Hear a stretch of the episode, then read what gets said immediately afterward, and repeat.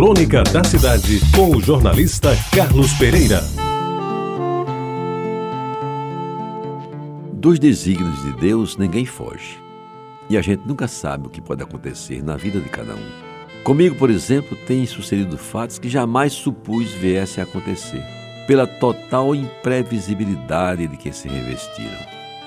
Em 1998, por exemplo, participei de uma solenidade na Biblioteca Pública do Estado que me levou de volta aos meus 10 anos de idade, quando lá ia quase todas as noites, acompanhando o meu pai, então fiscal de salão da instituição. E aí, já com 60 anos, me confrontei com um menino que lia as primeiras obras de Machado de Assis e José Lins do Rego, e a emoção, é claro, tomou conta de mim. Um ano depois, em 1999, para participar de uma solenidade, voltei ao grupo escolar Isabel Maria das Neves. Ali na Avenida João Machado, nos limites de Jaguaribe com o resto do mundo. Adentrei aos umbrais daquela magnífica construção que marca a arquitetura de uma época e me deslumbrei com a imponência do prédio.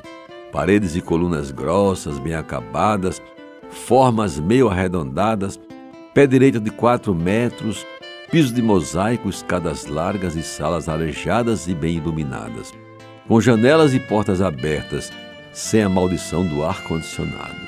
O grupo continuava sendo um verdadeiro monumento e deu gosto me deixar possuir pelo sentimento dos que conhecem aquele prédio. O que se podia dizer é que já não se fazem escolas como antigamente. Quantas lembranças então me passaram pela cabeça?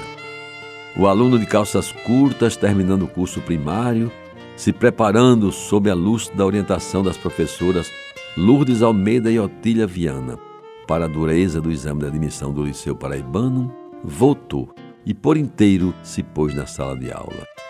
E como por encanto perpassou de memória um sem número de coisas, boas e mais, que marcaram sua vida de menino pobre, nascido e criado em Jaguaribe, filho de modesto funcionário público. E entre tantas lembranças, uma lhe apareceu e ocupou seu pensamento. A tarde de 21 de setembro de 1949.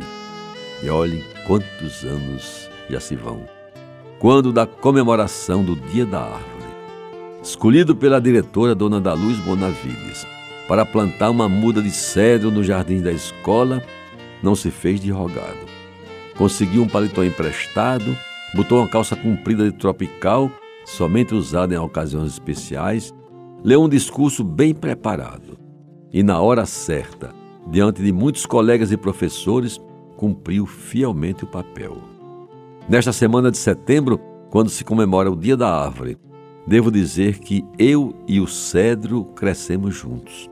Ele muito mais do que eu, naturalmente. Houve um tempo em que cresceu tanto que quase não dava para enxergar os seus ramos mais altos voltados para o céu. Depois de 60 anos, ambos envelhecemos.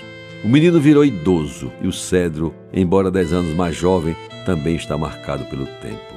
Ficou imponente, tronco grosso, galhos bem distribuídos, mas sua folhagem verde que se espalhava à sombra até pela rua já anda um tanto amarelecida e meio ausente.